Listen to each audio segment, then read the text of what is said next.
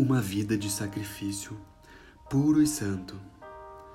Jesus não disse: Quem crer em mim realizará todas as bênçãos da plenitude de Deus, mas em essência, aquele que crer em mim, do seu interior fluirá tudo quanto receber. O ensinamento do Senhor é sempre contrário à satisfação pessoal. O objetivo de Deus não é o desenvolvimento de uma pessoa. Seu propósito é o de transformar uma pessoa exatamente semelhante a ele. E o Filho de Deus é caracterizado pela doação e entrega pessoal. Se cremos em Jesus, o que vale não é o que ganhamos, mas o que ele pode realizar por nosso intermédio. O propósito de Deus não é simplesmente nos tornar uvas grandes e bonitas, mas uvas cuja doçura ele possa extrair. Nossa vida espiritual não pode ser medida pelo sucesso, assim como o mundo o faz, mas apenas com base no que Deus derrama por meio de nós, e não podemos medir isso. Quando Maria de Betânia quebrou um vaso de alabastro com preciosíssimo perfume de nardo puro e derramou o bálsamo sobre a cabeça de Jesus, ninguém viu o porquê desse ato já que não havia nenhuma ocasião especial. Na verdade, lhe disseram: Para que este desperdício de bálsamo?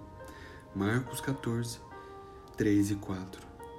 Mas Jesus elogiou Maria pelo extravagante ato de devoção.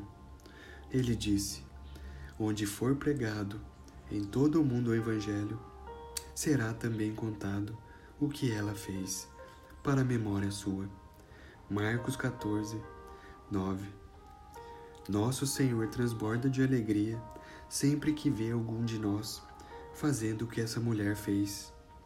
Não ser preso por um conjunto específico de regras, render-se totalmente a Ele. Deus derramou a vida de seu Filho para que o mundo fosse salvo por Ele. João 3, 17 Será que estamos prontos para derramar nossa vida por Ele? Quem crer em mim, do seu interior fluirão rios de água viva, e centenas de outras vidas serão continuamente revigoradas. Este é o momento de quebrarmos o frasco da nossa vida, pararmos de buscar nossa própria satisfação e derramarmos a nossa vida diante de Deus. Nosso Senhor está perguntando: quem fará isso por Ele? Quem crer em mim, como diz a Escritura, do seu interior fluirão rios de água viva.